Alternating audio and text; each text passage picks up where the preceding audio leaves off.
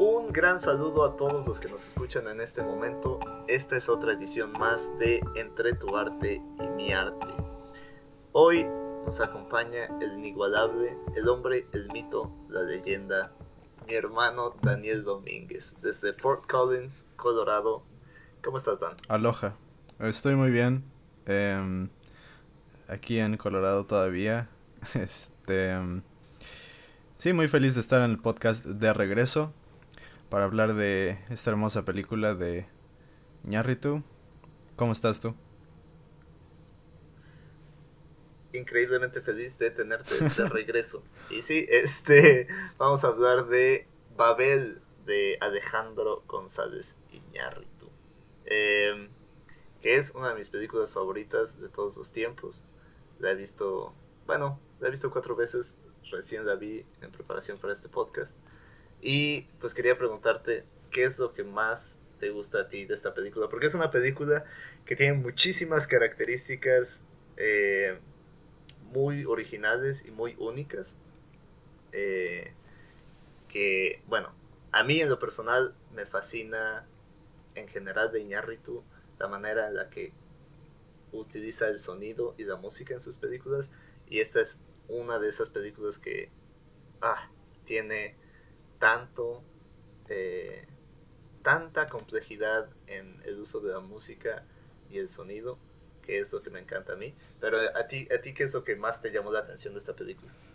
Este, pues creo que para empezar creo que vale la pena este decirles a nuestros radioescuchas que este deberían de ver la película antes de escuchar este podcast solamente porque la película es este maravillosa está bien chida entonces vayan a ver vayan a verla y luego escuchan el podcast pero lo que me gustó más a mí también me encanta la, la música de esta película em, y ya hablaremos de eso después pero la otra parte que me encanta es este. Pues es el tipo de, de narrativa que utiliza Arriaga y Iñárritu. Em, que no es común lo absoluto. Y este. y me gusta cómo puede. Cómo Iñárritu. Eh, puede traer todos esos componentes, todas estas personas eh, a un nivel internacional y, y pues que la película todavía sea como universalmente, que se pueda apreciar así universalmente y creo que este, o sea, creo que es muy diferente de cualquier otra película internacional porque todos los personajes son igual de, importantes, este, no hay así como un personaje principal y hay varias historias que son que están entrelazadas. Este, pero bueno, pues ya estoy hablando un poco más de de de la película. No, por favor, sigue hablando. Sigue hablando. Este, bueno, o sea, este. Babel es este Babel eh, básicamente es em, pues son cuatro historias que están entrelazadas y pues tenemos la historia de de Richard y Susan, ¿no? Este Richard y Susan, sí, que pasa en Marruecos, al igual que la de Yusef y Ahmed y su familia. Em, tenemos la historia de Amelia y los hijos de Richard y Susan y sus hijos, que pasa entre Estados Unidos y México. Eh, y finalmente tenemos la historia de Chieko y su papá que ocurre en Japón. Este son cuatro países en total, cuatro historias. Y em, están. Estas historias están ligadas. Obviamente voy a hablar como si ya hubieran visto la película. Así que si no la han visto, no me van a entender.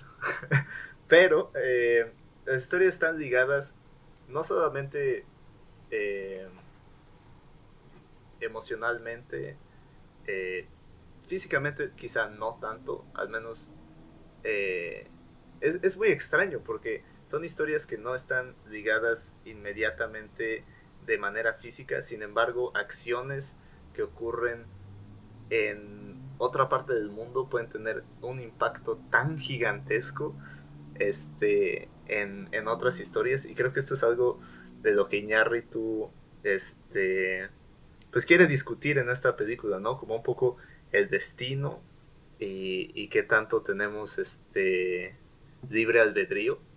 Eh, que sé que es algo de lo que quieres hablar. Entonces quizá este podemos empezar con eso. O podemos empezar también, estábamos platicando hace rato eh, de la historia de la Torre de Babel. Que quizá podría, podríamos empezar con eso, ya que es el título de la película. Sí, sí, sí, este, eh, creo que eso es bastante importante. Em, entonces, pues sí, la historia de Babel, eh, como tiene el título, este, es una historia que está en la Biblia. Em, obviamente, pues, más bien, yo, yo no he leído la Biblia, entonces, este, no soy un, este, no soy un experto. Un erudito. pero, este, pero sé que es básicamente eh, una historia en donde, en Génesis, en donde después del diluvio, eh, Dios creó eh, una, una, creó gente que tenían un idioma común, este, y que todos pudieran comunicarse, este, y así, con ese idioma, pues, este, estaban todos juntos y eh, pensaron que sería una buena idea construir esta torre de Babel para alcanzar el cielo. Este. Y cuando. Sí, e, era como. Ajá. Creo que una de las. Este. Ahorita me estoy acordando. Em, creo que una de las razones por las cuales querían construir la torre también era como en caso de que hubiera otro diluvio. Hmm. Eh, el agua no, o sea, querían construir una torre tan grande para que el agua no, o sea, no los exterminara. sí, claro. creo que es algo así. Tiene sentido. Em, sí, creo que hay varias teorías, pero, pues, otra vez, Sí, creo que hay varias interpretaciones. Interpretaciones, sí. este, y bueno, y, y cuando no estoy seguro si ya la habían terminado, si era antes de la que de que la terminaran, pero cuando Dios se dio cuenta de esto, este, pues pensó que, que esta gente estaba tratando de ser Dios. Este. Sí, o al menos de, de, evadir lo que, los planes de Dios. De alguna manera. Sí, y pues por eso destruyó la torre y mandó, este, separó a, a estas personas en diferentes este, o sea, las separó y las, las mandó a diferentes territorios y les dio diferentes idiomas para que ya no se pudieran comunicar y así ya no ya no pudieran este construir la torre. Qué Dios tan extraño que teme a su propia creación. tiene que quitar el idioma, ¿no? Este, pero sí, entonces eso es algo que se ve completamente reflejado en esta película, porque, y ese es otro tema eh, que me late mucho, del que queremos hablar los dos, y es este la incapacidad de comunicarse, ¿no? En, en, todas, en todas estas historias hay ciertas barreras, no necesariamente es idioma siempre, pero hay barreras eh, que pueden ser culturales o de idioma o emocionales que evitan que los personajes puedan comunicarse. Y eh, creo que deberíamos este, enlistarlas. No sé si tienes todas claras tú. Yo ahorita apenas me estoy dando cuenta de algunas, pero podemos este, ver cuáles son. O sea, por ejemplo, en, en la relación de Susan y Richard, ahí hay una incapacidad de, de comunicarse que creo que viene de la pérdida de su hijo. Eh, del que no, no sabemos nada aparte de que su hija Debbie de Richard y Susan dice que, su hermanito se murió cuando estaba dormido. Este, cuando era bebé, asumimos, por lo que nos dice Amelia. Entonces creo que ahí existe como esa tensión emocional entre ellos dos. Están tratando de estar en estas vacaciones en Marruecos precisamente para poder este eh, pues como solucionar la crisis de su relación y sin embargo este siguen sin poder comunicarse eh, creo que por, por esta situación que, que, los marcó tanto. Sí, pues, y, eh, y, eso lo entiendo, o sea, completamente. Es, es algo que creo que no, no puedes cambiar, que es como la manera en la que este, lidias con la pérdida. Em, lidias con la... Gracias. Estoy hablando inglés todo el tiempo y casi no, nunca hablo español, entonces me tendrán que perdonar por mí, este, por mi español que está bastante, bastante echado a perder. Mal. Eh, pero sí, em, entonces esa es una barrera. Otra barrera es obviamente la de Chieco, que pues tampoco, de la que tampoco tiene control. Quizá, pero siento que hay dos aquí y a ver qué opinas tú. O sea, por un lado está que pues obviamente es este sordo muda, entonces tiene que comunicarse con lenguaje de señas, por un lado, este que parece no, o sea, sí tiene un gran efecto en su vida, como vemos a través de las varias interacciones que tiene durante la película, pero tiene un grupo de amigas este, que también son sordomudas, con las que se lleva muy bien.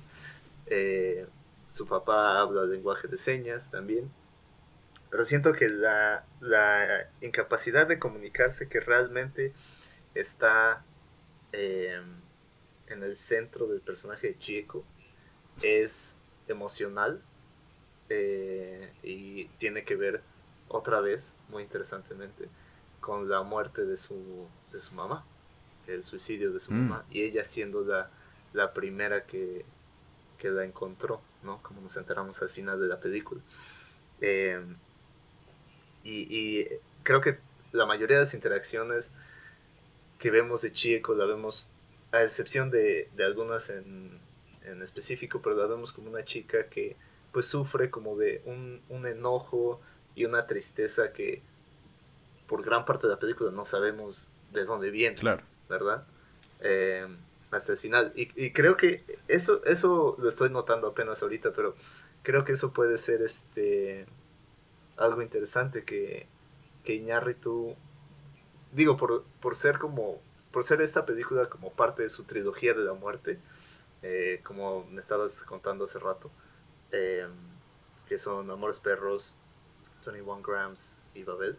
Em, creo que creo que tiene mucho sentido que, que Ñarritu esté poniendo eh, tanta, tanto énfasis en cómo eh, ciertos eh, pues encuentros con la muerte pueden incapacitar tu habilidad de comunicar. Sí, totalmente. Y de expresar. Sí, pues este también al final de la película vemos que se muere Ahmed, creo que es. Este. Ahmed, el hermano de Yusef, sí. Y pues eso obviamente también se conecta con las otras dos historias. Pero pues creo que la única... O sea, no me, puedo, no me puedo acordar, pero creo que no vemos ningún ninguna muerte en la historia mexicana, pero no sé si si tú te acuerdas si vio alguna muerte. Sí, no, realmente no, no vemos ninguna muerte. Eh, no vemos ninguna muerte. El, no, no se nos explica por qué, pero Amelia, pues no. Aunque tiene un hijo, no está. No tiene una pareja. Claro. Este, entonces no sé. No sé si mm. sea implícito ahí que quizá su esposo falleció o algo Tal vez. Y pues eh, también creo que. O sea, Amelia dice que hay. En algún punto de la película dice que. Que ha estado con los niños de Richard y de Susan por, ¿qué? ¿16 años? Todos. Bueno, que ha estado en Estados Unidos por 16 años. Ah, sí. Y que ha cuidado a los niños desde que nacieron, básicamente. Y los niños tendrán como 7, 8 años. Entonces, bueno, puede que ella también haya haya estado ahí cuando el otro... Durante... Sí. Este... El otro, la otra niña se murió, pero no, no sé, puede ser. Ajá. Este... Sí. Eh, pero entonces, ¿cuál dirías que es en, en la historia? Ok. En la historia de Chieko y en la historia de Richard y Susan vemos como esta incapacidad de comunicarse eh, con sus eh, relaciones más, más este, cercanas por un evento relacionado con la muerte que los incapacitó emocionalmente, ¿no? Este, aparte está como eh, la incapacidad de comunicarse más evidente, que es, bueno, Richard y Susan están en Marruecos, donde la mayoría de la gente, digo, por experiencia propia, este, los marroquíes hablan español, francés, árabe e inglés. Este, son cuatro idiomas.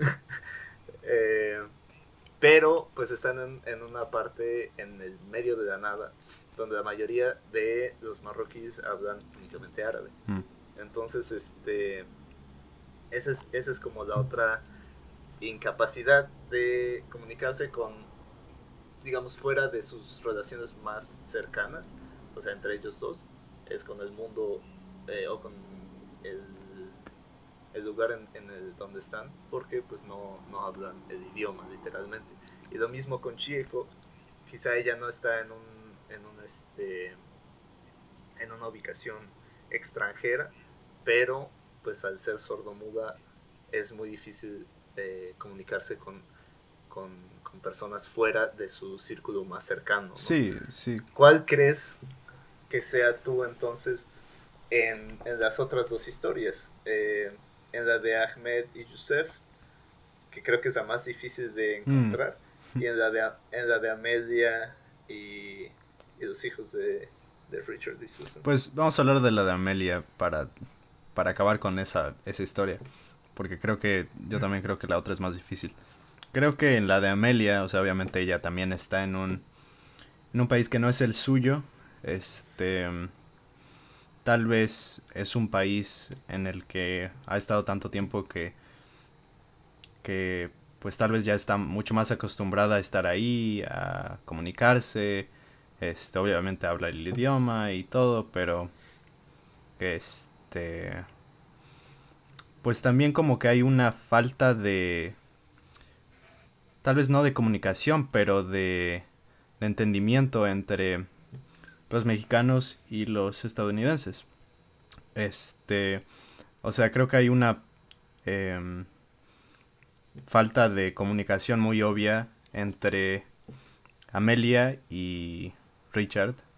Este, no sé si Susan también, pero Em, pues cuando están hablando ahí en el teléfono y cuando le dice que este la escena en la que le dice que que no puede ir a la boda de su hijo Amelia este porque Richard le dice que se tiene que quedar con sus hijos y que le puede comprar una una boda mejor o algo así le dicen no este estamos hablando antes de que eso nos parece bastante egoísta, bastante este minimizante del, de la parte de Richard. Este y creo que, o sea, creo que es una de las de las barreras que, que tiene Amelia.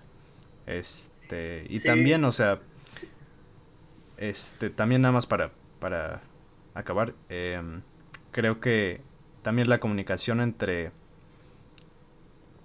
eh, o, o la falta de expresión entre ella y los hijos de Richard y Susan. Este, porque obviamente, o sea, ella los ama. Creo que es bastante claro. Em, y creo que los niños también este, la quieren a ella, pero pues como son, como tienen 7, 8 años, o sea, no, no se pueden comunicar con ella muy bien creo que esa es una de las barreras que tiene también. Sí, no, no, tienes mucha razón, no, no había pensado de esa manera. Eh, lo que yo tenía más en mente es como esta como decías, como esta falta de comunicación tan extraña entre estos dos países que son prácticamente hermanos, ¿no? Entre Estados Unidos y México. Eh, y como, o sea, al final de la historia de Amelia es desgarrador el, o sea, el hecho de que ha estado viviendo en Estados Unidos por 16 años, ha cuidado a estos niños desde que nacieron, estuvo con esta familia cuando perdieron a un hijo. Eh, y aunque ha pasado todo eso, ella no, no es reconocida como, no sé, o sea, es casi, el trato que se le da es casi inhumano. Sí. Este...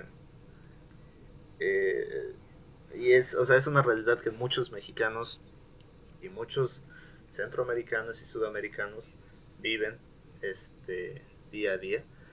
Eh, el haber dado de su vida, o sea, más de una década y, luego ser este, encontrados como ilegales, como este, personas que no merecen estar eh, en este país. Y, hablaremos un poco más de esto al rato, eh, porque se me hace muy interesante cómo Iñárritu y Arriaga representan a los americanos y al hombre blanco. Eh, pero para terminar la parte de, de las incapacidades de comunicación, sí, pues creo que, creo que en, en, la, en la historia de Amelia es más este o sea, lo que tú dices, ¿no? Con sus relaciones más inmediatas, que son los niños, eh, pues es una diferencia de, edad y como conceptual. Eh, los niños no entienden eh, de quién es ella realmente o cuál es su papel. y ella pues no, no, no puede expresárselo a ellos de una manera la que entiendan, ¿no? Este entonces siento que ahí, ahí en esa historia es un poco menos específico. Eh, pero siento lo que, lo que sí es muy específico es como esta falta de comunicación entre estos dos países, ¿no? Y creo que es lo que Iñárritu está tratando de, representar a través de la historia de, de Amelia.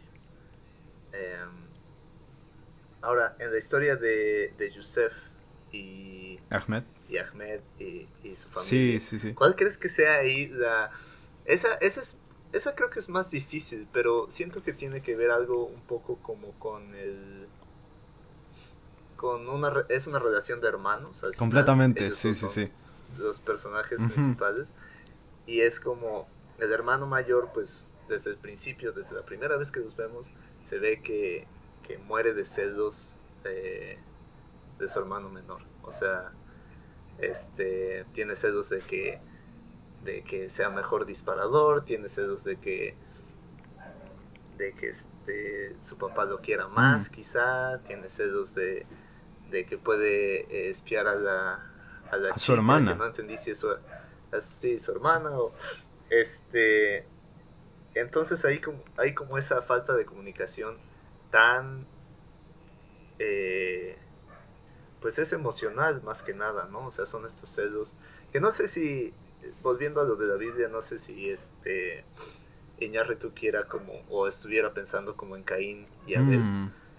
Este. Sí, completamente. historia de, de, hermanos. Sí, sí, sí. Y el celo de, un hermano al otro. Solo que en este caso, pues muere. Muere este Ahmed al final y Yusef se entrega. Eh, pero, o sea, ahí tenemos otra. Quizá otra relación no tan directa con la muerte, porque no, no matan a Susan, pero con la posibilidad de muerte. O sea, ellos, ellos creían que habían matado a la, a la, este, a la americana, ¿no? Porque en las noticias decían que los terroristas habían matado y no sé qué. Y eso es lo que lleva, o sea, hay, hay un momento en el que, en el que, pues la policía está buscando al papá de, de Yusef y los dos hermanos regresan a su casa y le dicen a su papá y confiesan de que ellos fueron, bueno, Joseph trata de confesar de que ellos fueron los que le dispararon a la americana y Ahmed voy a decir que lo traiciona y lo, lo tira debajo del autobús, como dirían en inglés. Este, y le dice, no, fue este, fue Yusef, él, él estaba queriendo ver si la pistola sí alcanzaba 3 kilómetros y se puso a disparar de como loco a los coches. Este, y también espía a su hermana. Ajá, sí, sí, sí, completamente. y, y, lo traiciona así completamente, ¿no? Traiciona como ese, esa, ese vínculo que, que deberían de tener entre hermanos. Incluso cuando le había dicho, este, eh, previamente, si vuelves a espiar a, no me acuerdo del nombre de la hermana, pero si la vuelves a espiar, le voy a decir a papá, ¿no? Pero ahí, ahí es como un, no te voy a delatar, así, pero, pero no lo hagas, ¿no?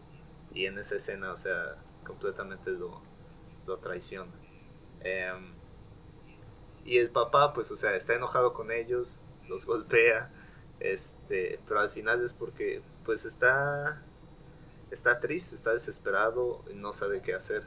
Eh, claro, hay, hay, también un poco de falta de, de comunicación, eh, creo yo, entre, entre el papá y, y los hijos, que, que, que, es otra cosa muy, este, muy importante de esta película, es la relación entre, entre padres mm. e hijos, entre madres e hijos, este, que creo que debería ser lo siguiente de lo que hablemos. Eh, pero sí, entonces creo que en, en, en la historia de, de Yusef, eh, esa incapacidad de, de, es como de comunicar con su hermano y al final es, es arrebatada la, la, posibilidad de pues de arreglar cualquier vínculo que tuviera con él porque lo mata. Sí. Eh, Ay, sí. Es, es, demasiado triste esa historia, honestamente. Um... Sí. Y es la historia como que, bueno, más o menos. Iba a decir que es la historia como que pone en movimiento a las a todas las otras historias. Así más pero, o menos se siente. Pero no, no exactamente. No, al principio empiezan, la, la, película empieza con esa historia. Es lo, es lo primero que ves y creo que, bueno, al menos para mí, sentí que como que esa era la, la historia que empezaba a conectar las otras. Pero creo que cuando la película se desarrolla, te das cuenta de que pues todas están entrelazadas y en realidad es este Yusef y Ahmed son son víctimas este completamente de de esto que estábamos hablando de de la falta de comunicación de este y también de, de las acciones de otras personas que nunca nunca conocen y nunca van a nunca han conocido nunca van a conocer. Este que afectan completamente su vida, o sea, este, al, al nivel que Ahmed muere por, por este... Claro. Por Porque el papá de Chieco fue a cazar a Marruecos sí. y le dio su rifle al guía y el guía conocía al papá de Ahmed y Youssef y le, y le vendió el rifle. Y... Pero eso fue hace muchísimo, hace varios años, ¿no? O sea, ni siquiera es algo sí. que, que quizá incluso fue antes de que ellos nacieran. Sí, exacto. Este, entonces es algo, es algo muy interesante también aquí, porque Iñárritu está, está expresando quizá un tipo de, un punto de vista acerca de, del destino y, y qué tanto libre albedrío tenemos. Este, no sé qué, qué opinas de eso. Pues sí, o sea, creo que creo que en este en la película creo que Iñárritu, o sea, nada más este por, por el título de la, de la película eh, creo que pone a los hombres, a los humanos como víctimas de de Dios hasta algún punto, algún punto. Pero también este, o sea, nada más generalmente creo que da a entender que no eres, no tienes control de, de, tu destino. Y pues, o sea, eso se me hace muy obvio, nada más viendo que, que todas las historias son afectadas por las unas, las unas, o sea, todas las historias afectan este, afectan entre sí y sin, sin que los personajes se den cuenta. Y este, mientras tal vez ellos creen que, que tienen control de sus vidas, de su destino, este, te das cuenta de que no es así. Em, pero pues, o sea, creo que es... Creo que no es así como... Creo que Iñárritu no está diciendo que... Que hay un destino o que tenemos completa voluntad este propia o libre albedrío eh, pero es más como un equilibrio un este una mezcla de las dos. Em, sí. Qué piensas tú sí exacto. Sí exacto. Siento que es así como una combinación exacto como un balance como lo que dices. Que él cree que es este o sea, hay cosas que van a, pasar definitivamente que están fuera de nuestro alcance. Y creo que eso es algo, quizá, o sea, yo no soy religioso, eh, no creo en Dios, eh, pero lo que sí creo es que el mundo está siempre en constante cambio y tratar como de,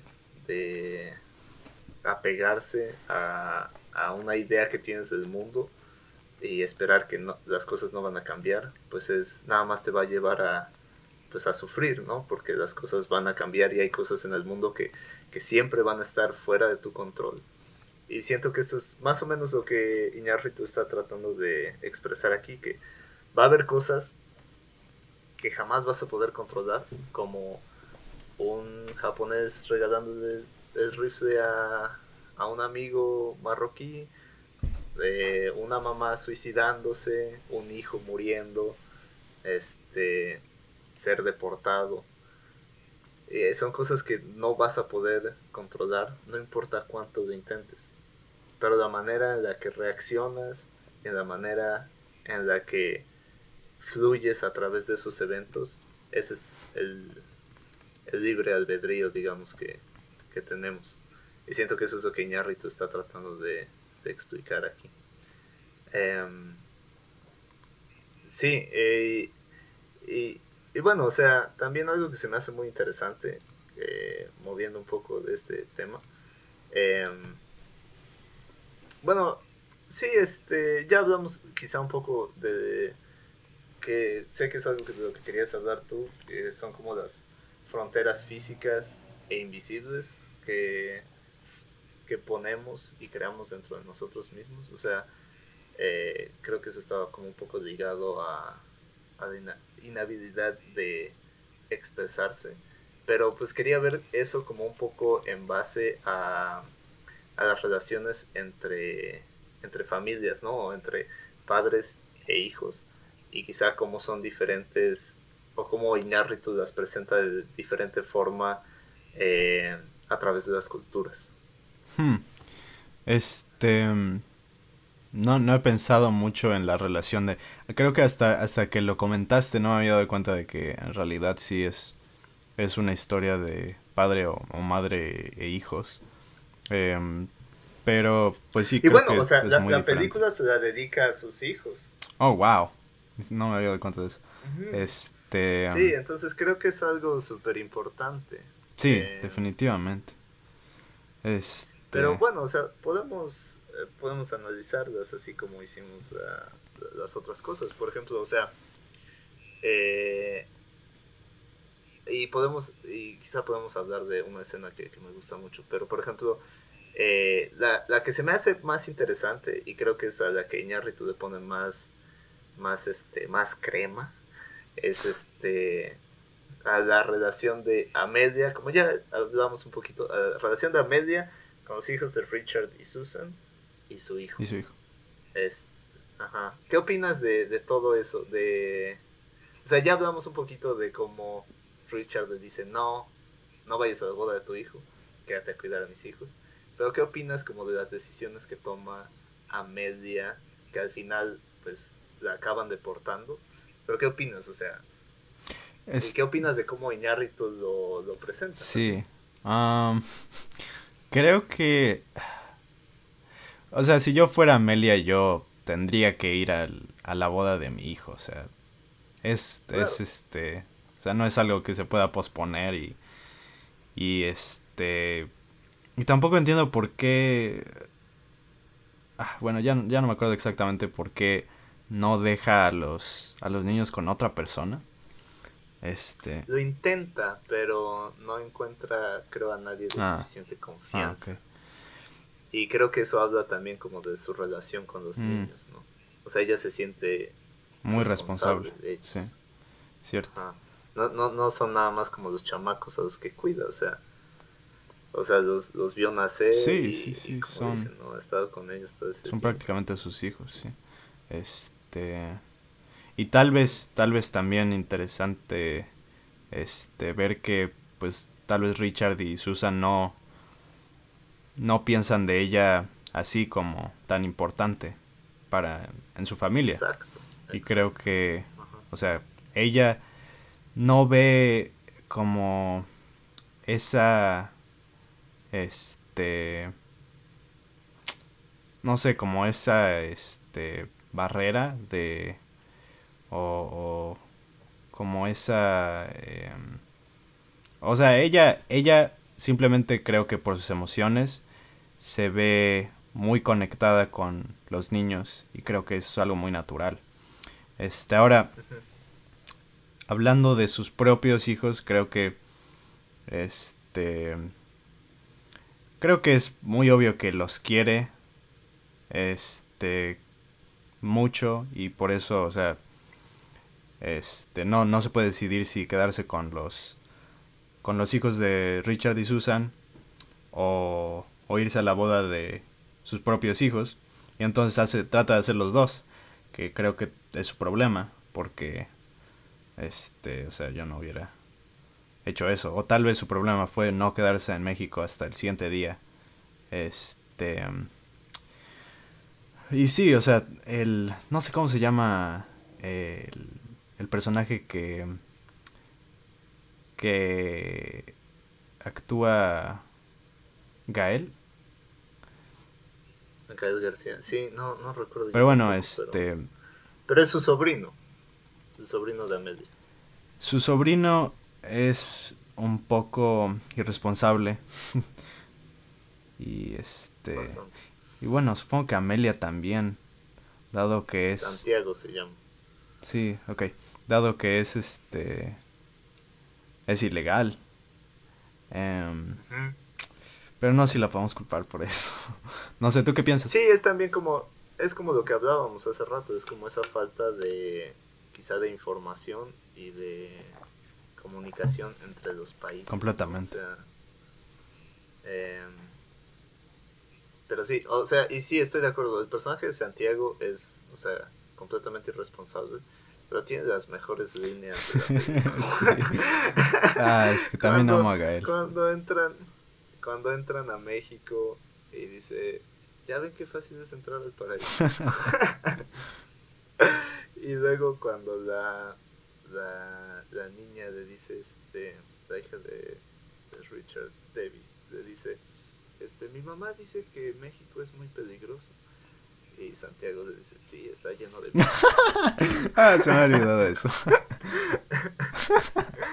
no, esa parte está increíble. Me gusta mucho como también la música, que es Cumbia sobre el río de mi queridísimo, que en paz descanse Celso Piña su ronda Bogotá. este cancionón entrando ahí a México. Eh, pero sí, o sea, como, como bien dices, eh, la relación que Amelia tiene con los hijos de, la pareja para, para quien trabaja y con sus hijos es tan similar que al final dice, pues es que no puedo dejar a ninguno de los dos. Y, o sea, qué triste y desgarrador que sea el amor que detiene a, a sus, digamos que todos estos son sus hijos, que sea lo que al final pues la acaba pues deportando de, Estados Unidos. Em, y bueno, hablando de eso, o sea, yo pienso que la relación que Richard y Susan tienen con sus hijos, pues es obviamente, eh, pues no quiero decir mediocre, pero o sea, obviamente, obviamente está marcada por el hecho de que perdieron a, a un hijo. Sí, sí, sí, sí. Este, haya, haya sido este, no sé, yo creo que era el, eh, el más reciente, el más joven. Em, y, y, obviamente eso, eso los, los, ha afectado y ha afectado su relación bastante. Pero también, o sea, se muestra como bastante irresponsable dejarlos irse a, una, a unas vacaciones a, del otro lado del mundo. Este, y sí, ok, los estás dejando con alguien en quien confías, pero que definitivamente, o sea, a la que definitivamente no le tienes el respeto. Sí, sí, sí. Eh, sí, creo que, o eh, sea, entonces, creo que esa decisión se me hace muy responsable y se me hace, este, o sea, muestra realmente como una desconexión entre, ok, sí, Richard tiene un momento ahí donde saca la foto de sus hijos y se la enseña al, al guía eh, marroquí. Mm. Y este, ahí hay, otra, ahí hay otra... Es como un momento... Ahí hay otra este, conexión de, de padre e hijo, ¿no? Este, que el, el marroquí también tiene hijos y ese es como su lazo que los hace conectarse. Ajá, ajá. Y este, incluso le dice, este, nada más tienes dos, deberías tener más hijos, ¿no? Y eso es como, o sea, sí, lo intentamos y, se murió, ¿no? Este, nuestro tercer hijo. Y sí, o sea, yo creo que ahí muestra que tanto, o sea, hay como una desconexión, siento yo, entre, entre lo que lo que sienten Richard y Susan por sus hijos y cómo lo, lo expresan o lo actúan. Porque, o sea, yo no me hubiera ido al otro lado del mundo para tratar de resolver el problema que está obviamente en mi casa, ¿no? Sí, sí, sí. Este, bueno, eh, creo que ya, ya le dimos bastante a, a esos temas. Tú querías hablar más de, de la música, ¿no? Eso es bastante interesado en eso. Ah, sí. Digo, o sea, puedo seguir aquí hablando. puedo seguir hablando aquí este por horas de esto, pero porque también, ok, es que también creo que la relación entre entre padre e hija de Chieko es súper interesante. Ah, sí, cierto, no hemos hablado de eso. No, ni, ni tampoco de la de Joseph y Ahmed con su papá. este, pero, o sea, a ver. Demasiadas cosas. Eh, para hablar un poco más rápido, quizá. Eh, sí, o sea, obviamente está muy marcada esa relación entre Chieko y su papá por, por la muerte de su mamá. Sí. Ajá. Eh, y es como, está desconectada completamente durante pues todo el tiempo que los vemos juntos hasta el final. Eh, o sea, su relación obviamente está muy afectada por eso. Y el papá, o sea, como que intenta eh, conectar con ella, pero, o sea, ella misma le dice, nunca me pones atención, nunca, o sea, no, no sé si es como, no me tomas en serio. Y los vemos separados, o sea, los vemos juntos una vez al principio y una vez al final.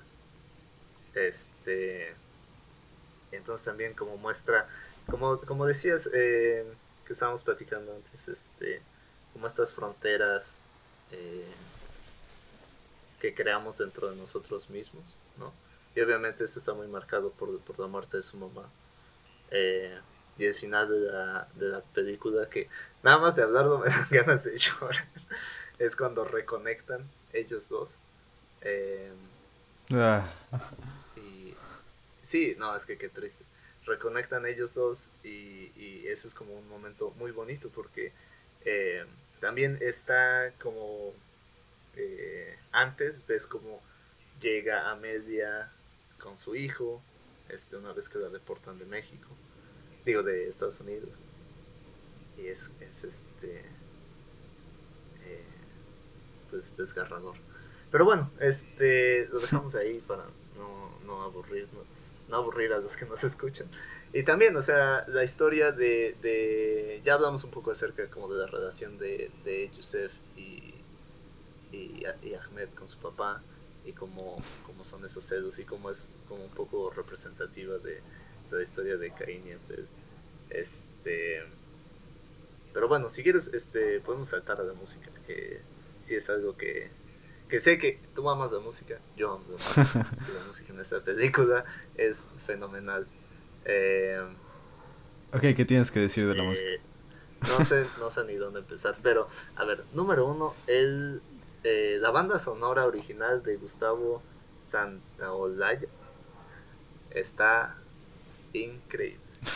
este, uno, porque no es, o sea, forma parte de un tipo de banda sonora que no es la tradicional, o sea, no es, no es Indiana Jones, no es este, Piratas del Caribe, eh, no es El Señor de los Anillos, no es Star Wars, es, es un, es una banda sonora que no está ligada a las emociones que están pasando en la pantalla.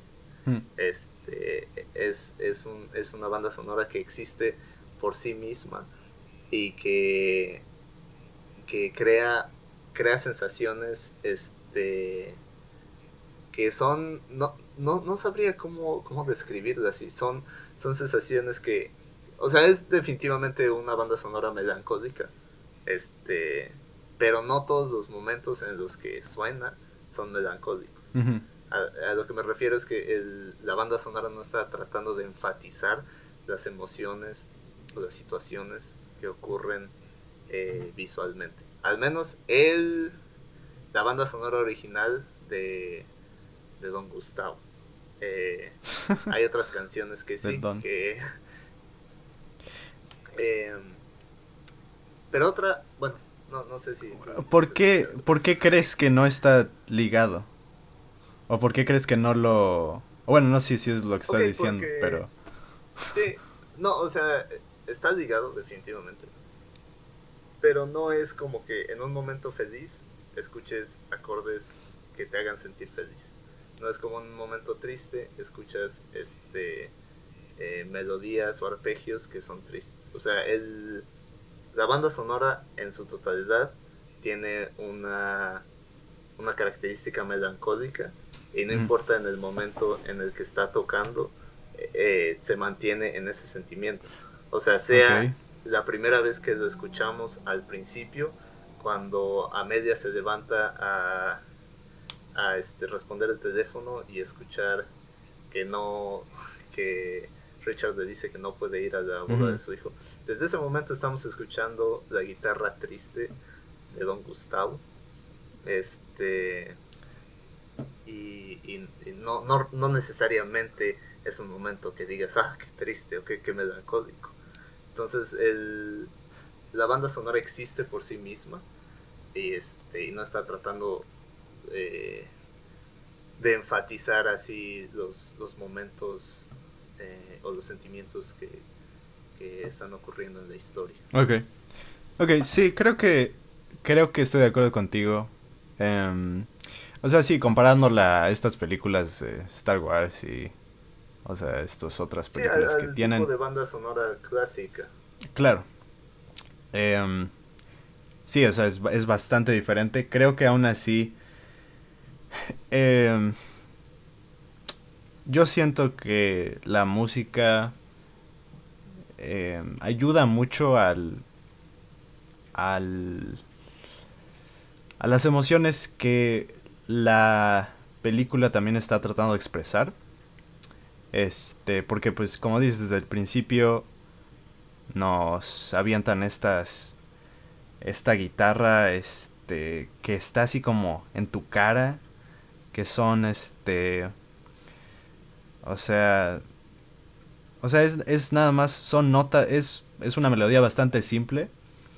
Este normalmente, o sea, nada más es una melodía en este que escuchas muy cerca y luego tal vez este después en la película a lo largo de la película salen arpegios y otras guitarras atrás de esa melodía. Pero generalmente es esa melodía así como melancólica, como tú dices. Siento que para mí es así como un poco más como la inseguridad, tal vez, o como como que es algo que que está ahí pero que como que no puedes no puedes alcanzarlo muy bien.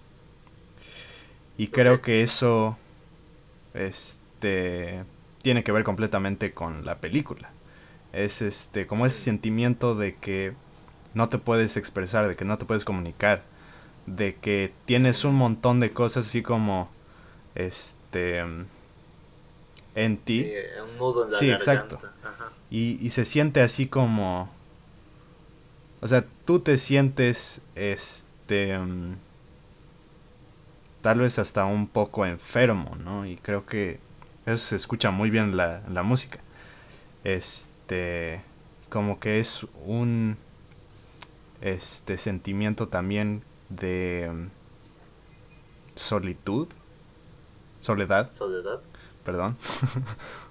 este, Soledad. Eh, nada más porque. Porque la guitarra es. Este. sobresale bastante la melodía de la guitarra y.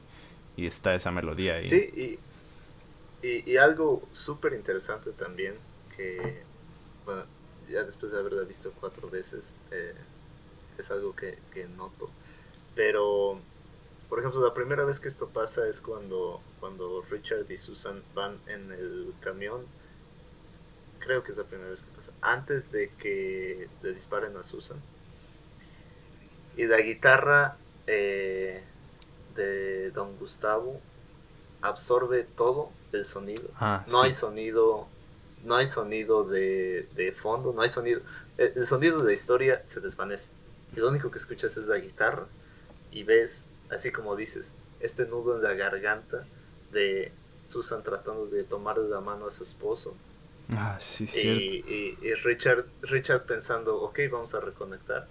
Y luego Susan quitando la mano. Y todo este momento acompañado por esas cuerdas tan nostálgicas.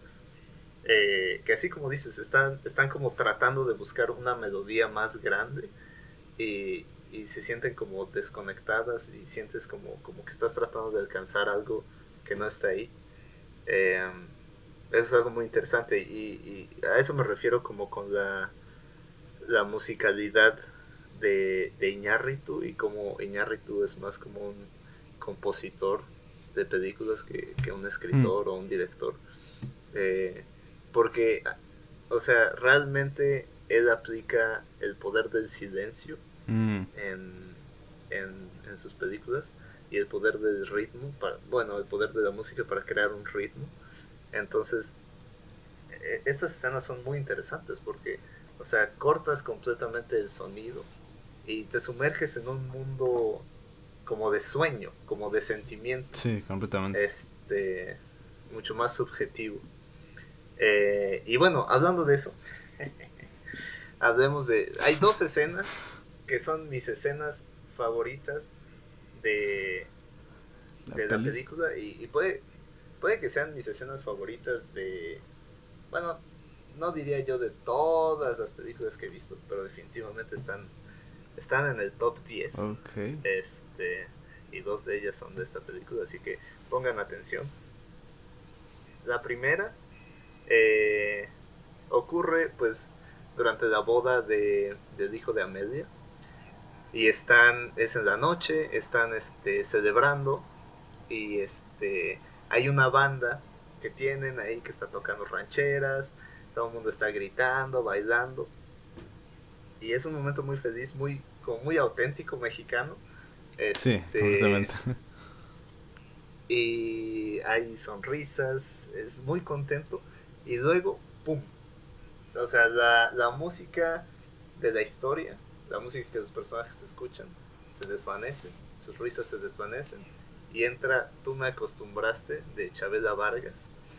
Y este también que es una canción súper triste, súper melancólica, que habla de, de desamor, de tristeza, este, y, sumerge como toda esta felicidad en, esta aura de, en esta atmósfera como, como melancólica, pero al, mismo tiempo, para mí, a mí cada vez que veo esa escena, se me, tiemblan un poquito las fibras del corazón. Este, sí, amigo. Porque es, es una escena tan bonita. O sea, estás viendo como tanta felicidad y está contrastada con esta canción tan triste, tan mm, emocional, que es un poco como lo que decía yo, o sea, el, la banda sonora no está tratando de reafirmar los sentimientos que están pasando en la pantalla. Mm, eh, no sé, no sé si este, o sea, aquí ya, ya me estoy, este, eh, estoy extrapolando un poco, pero, o sea, no sé si esta canción esté más ligada como, por ejemplo, al pasado. De es lo que iba a decir, a su esposo, sí. A su esposo que nunca conocemos o que está ausente. Este, pero e, es un, es un momento muy bonito. Y, y me encanta cómo Iñárritu este, juega con, con el silencio. O sea, él realmente conoce el poder de, de, quitarte el, sonido y, y, decirte, este, este es el sentimiento, eh, o, quizá, quizá no necesariamente este es el sentimiento que tienes que decir, pero te pone en un, en un contraste y en conflicto contigo mismo de qué es lo que, que, debes de sentir. Y para mí, o sea, no me siento triste ni me siento feliz en el momento. Es como eh, un sentimiento de qué bello momento mm, estoy presente. Sí, sí, sí. Sí, es como un momento que tiene, como un momento tan emocionante que este, que, o sea, cuando están, este, cuando están ahí en la fiesta, este, sientes eh, la felicidad. Em, pero cuando llega esta canción, este, todavía tienes así un sentimiento muy, este, muy fuerte, pero es completamente lo opuesto, es, nostalgia y tristeza así al máximo. Este, pero sí, muy bonito. Y creo que... Sí, y es... O sea, creo que eh, esas son las escenas más, más bonitas, este, las que están más, este, llenas de emoción. Sí, y son las escenas en las que te quita completamente el, sonido de, la historia, hmm. Y te, sumerge como en una atmósfera de sueño, casi, casi, como, si estuvieras presenciando un sueño. Y, y acaba, esa escena acaba, o sea, poco a poco el sonido de la historia empieza a escuchar la banda, las risas, pero muy, muy, muy leve, hasta que el personaje interpretado por Gael García Santiago saca una pistola y mete dos tiros al cielo y ¡pum! Se acaba, se acaba el momento, se acaba el sueño y eres transportado nuevamente a la realidad eh, con, un, con un bang, con un pistolazo. Eh, entonces es una escena que me gusta muchísimo. Eh, otra escena que me encanta, que es yo creo que esa, sí es de mis favoritas en la historia del cine.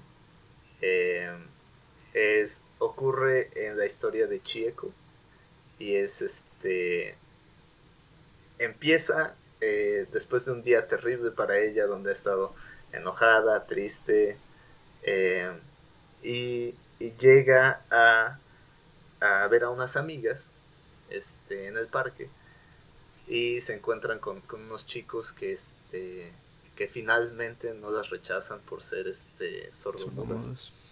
Y se toman un whisky, se toman unas pastillitas y otra vez empezamos así, este, risas, estamos jugando y de repente, pum, se corta el sonido de la historia y este eh, una canción muy bonita de eh, eh Ryuichi Sakamoto este, que se llama se llama este así se llama Ryuichi Sakamoto así se llama el compositor Eh, la canción se llama Only Love Can Conquer Hate.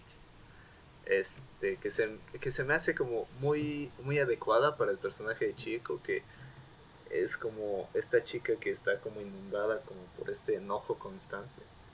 Eh, y es como la, en este momento como la promesa de, de, quizá amor, aunque sea como muy superficial, que es lo que ella está buscando durante toda su historia, como este, este deseo que tiene sexual y como de conectar a, un, a un nivel amoroso con, con quien sea. Este es como parte muy eh, muy eh, muy este muy esencial de, su personaje este y esta canción es así completamente son no, no sé si, si son flautas o, o, si es este algún tipo de de, este, de sintetizador pero son sonidos así muy similares como a la guitarra de, de Don Gustavo Don Ryuchi este son sonidos así, este, notas, notas que se extienden eh, hacia, la infinidad. No, es una melodía rápida, es una melodía muy lenta, de notas sencillas eh, o acordes que se extienden por largos periodos, eh, con mucho eco. Y el mundo entero desaparece y nada más estás como en, otro momento como de, de sueño, de felicidad. Em, y, y luego, momentos después, empieza un remix de September de Earth, Wind and Fire y este y de Joker, creo que es la otra canción. Este, mientras se acercan a, a, un antro en la noche, ¿no? Y, y esta escena me encanta porque es otra vez, o sea, Iñárritu jugando con el silencio, pero esta vez no solo, no solo es Iñárritu quitándote el sonido, es poniéndote en la experiencia de este, perdón, de este personaje. Este, y como durante un momento tan, donde la música es tan importante, porque estás bailando, este, estás siguiendo el ritmo, el, el personaje de Chieko se encuentra como en una en una atmósfera completamente extranjera, ¿no? Porque no puede escuchar nada. Y entonces en, las partes, justo cuando va a empezar el coro de la canción, tan clásico de September, eh, silencio, absoluto, que te corta el ritmo de la, de la canción, pero te ponen los zapatos de chico. Y, y esto pasa varias veces, haciendo que no te concentres tanto en el sonido, sino más como en lo visual. Y tengas esa experiencia visual que Chieko está teniendo. Em, que es un, es un espectáculo de luces impresionante. Y al final de la escena, em, pues Chieko ve a, su amiga besándose con el, con el chico en el que ella estaba interesada. Em, lo que la, regresa a, estar triste y, y sale de, del antro y es otra vez silencio eh, total y, podemos sentir como sentirnos en los pies de Chieko eh, y su tristeza, ¿no? Pero como, como otra vez, como la banda sonora no está tratando de eh, enfatizar estos sentimientos, porque Chieko se siente devastada ahorita y nosotros no escuchamos nada, que es como ella se siente, ¿no?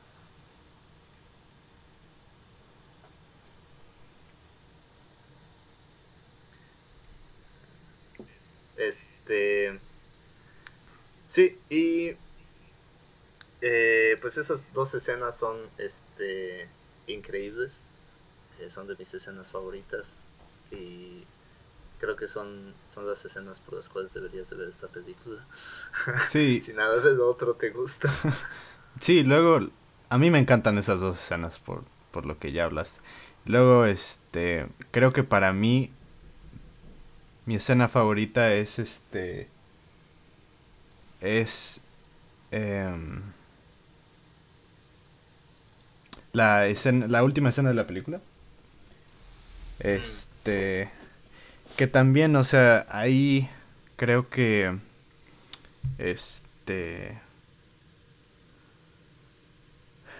eh, igual el, el sonido de, de, la película misma, este, se, lo dejamos de escuchar y lo único que vemos es, este, a Chieco desnuda en su estado más vulnerable em, y pues eh, creo que esa escena como está ahí en, la terraza, creo que implica que está pensando en, en saltar. Y llega su papá, este, la abraza y no se dice nada. Em, y en vez de, de algún sonido en la película, este, sale esta canción Vivo no a Sora creo que significa este em, cielos azules o algo así. Eh, y es también o sea creo que esa es mi canción favorita de todo el este el soundtrack de la película este que creo que ni siquiera es así como parte original de la película. Creo que Ñarritu, este, nada más como que contactó a, a este, y le dijo que si podía usar estas canciones que, que este, que están en su, en su álbum, creo que es su primer álbum, este, pero o sea, sí, que, creo que queda es perfecta para, para esa escena. Y eso es la, lo último que escuchamos y con lo que nos deja la película. Este. Y pues. Es. Es una canción bastante triste. Este. O sea. Em, nada más por sí. Por sí misma es muy triste. Para mí. Este y es principalmente piano. Este, y está está este está mezclada de una de una forma muy interesante y no sé cómo este logró encontrar ese sonido, pero hay un montón de sonidos que que están muy interesantes en esa canción. Pero bueno, este creo que es nostálgica, pero al mismo tiempo creo que nos deja con un poco de esperanza. Este, la canción y también el ver a Chieco y su papá abrazándose como finalmente creando un lazo, ¿no? Pero sí, o sea, esa escena. Mm. Este, creo que lloré en esa escena. Ah, sí, sí, sí. Yo cada vez que veo la película lloro en esa escena. Este. Es, es fenomenal y la, la canción también es este exquisita y muy triste. Eh, pero sí, o sea, marca como esa, otra vez volviendo como a las relaciones entre padres e, e hijas, eh, marca eh, como en, en, todas las, bueno, no en todas las otras, pero creo que creo que las dos historias en las que más se esmera Iñárritu son este la de Amelia y la de Chieco, al menos personalmente siento que esas al menos son mis historias favoritas. Eh, también porque tiene como estas escenas donde donde se esfuerza tanto como en crear este ritmo entre el silencio, el sonido y que no están realmente presentes en, los otros en las otras dos historias. Y esta escena eh, al final siento que es como pues como como su mensaje que está tratando de expresar como esta como reconectar con tus seres queridos a pesar de que la muerte haya haya creado como esta incapacidad de comunicarte eh, y, la, y la música pues crea crea eso también eh, sí, pues eso, eso es este, eso es lo bonito de esta, de esta película. Eh, siento yo, su mensaje final. Eh, si escucharon este podcast sin haber visto la película, aún así deberían verla. Porque eh, si, si, no, si no se han convencido todavía de que deben verla, les estoy recomendando nuevamente de que la vean. Porque es demasiado bonita. Sí, de acuerdo. Este. Mm,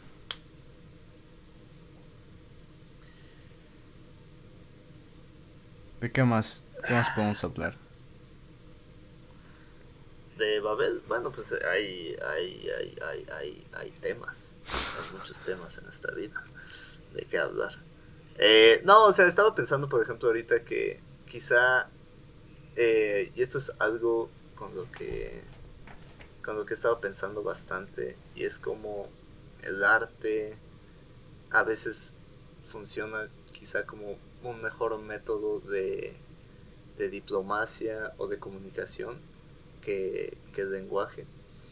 Y siento que como el otro eslabón, como conectando a, todos a todas estas historias y a todos estos momentos, eh, es pues la banda sonora de, de Don Gustavo.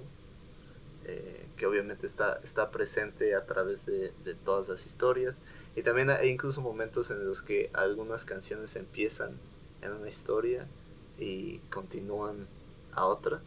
Y siento que es como este idioma universal que, nos conecta a todos y siento que es algo muy importante también de Iñárritu, que es como, como la música influencia tanto a su a su este a su manera de dirigir etcétera. Eh, pero por ejemplo hay un hay este un momento en Marruecos, no recuerdo si en la historia de de Youssef y, Ahmed o en la de Richard y Susan, que creo que es en la de Youssef y Ahmed, creo que es apenas cuando cuando dispararon a Susan y están escondidos en la casa o algo así. Eh, que empieza Cumbia sobre el río a tocar, que es así como, o sea, es una canción súper que no asociarías con Marruecos en lo absoluto. Y tiene una introducción en español.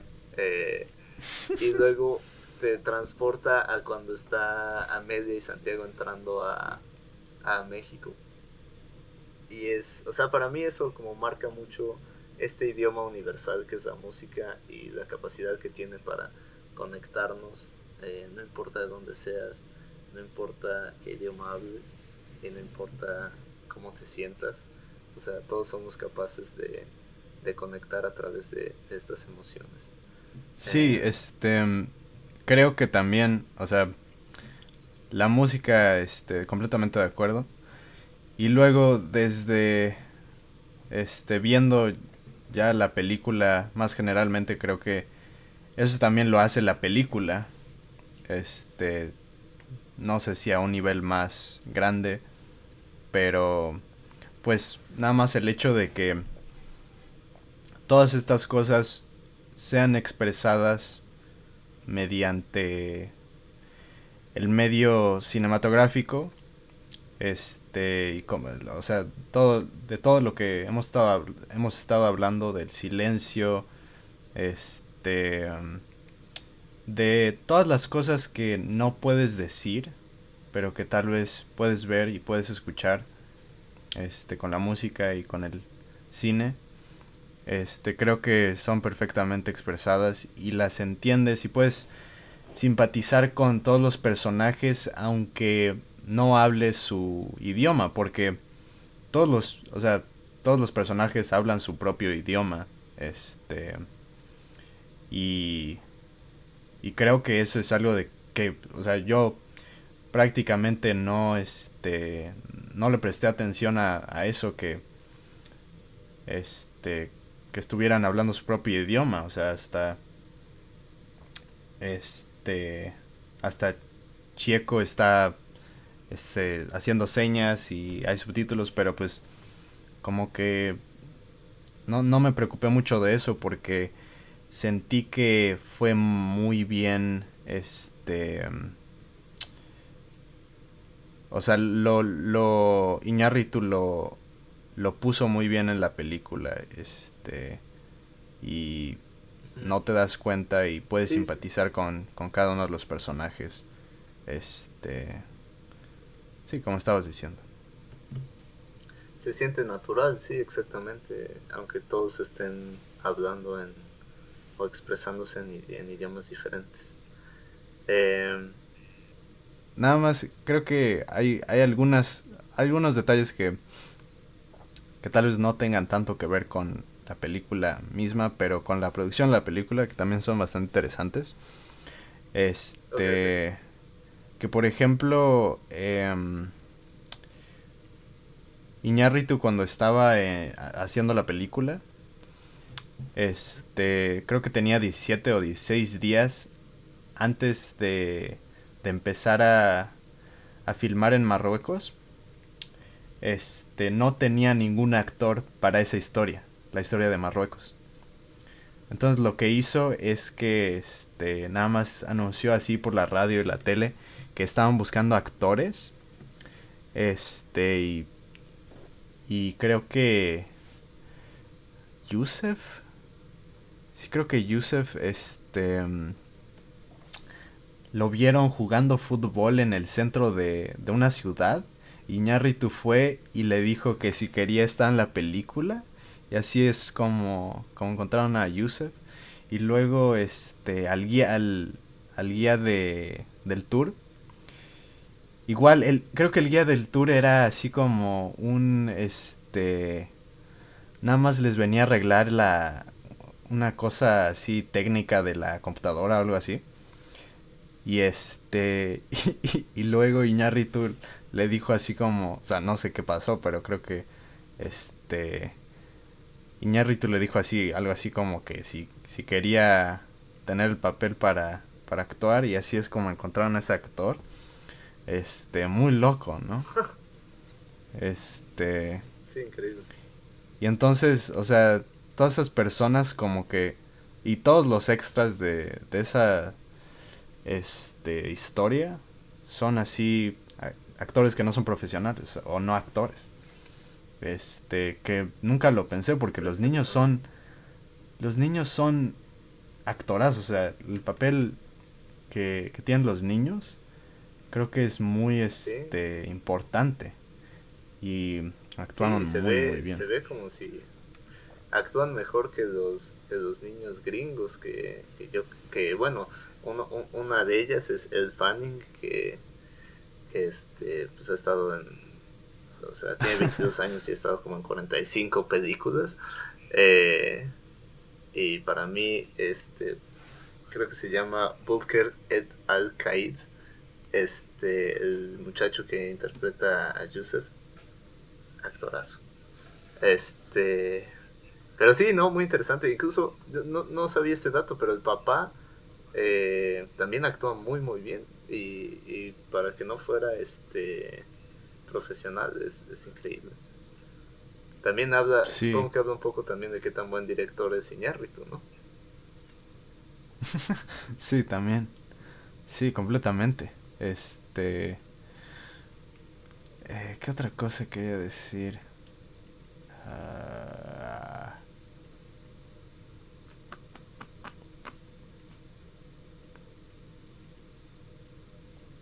Mm. Y nada más para concluir esta hermosa charla, este, ¿cuál sería tu, tu mensaje o qué, le dirías a, los que nos escuchan acerca de, de, pues como estos nudos que tenemos en la garganta, estos silencios, ah. eh, estos sentimientos que no podemos expresar, eh, estas desconexiones que tenemos con, con nuestros seres queridos, con el mundo que nos rodea? y, cómo quizá el arte nos puede ayudar a, conectar otra vez. Sí, pues, o sea, creo que esa es, para mí esa es una de las cosas más importantes de cualquier medio de arte, es el, el expresar algo de ti que no puedes expresar con, con el idioma. Este, y creo que esa o sea, todos tenemos algo que que guardamos en secreto, o sea, todos todos tenemos cosas que no no nos decimos, tenemos cosas que este que pensamos em, todos los días, pero que son como pequeños secretos.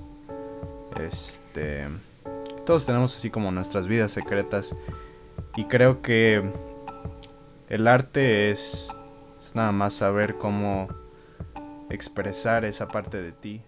Em,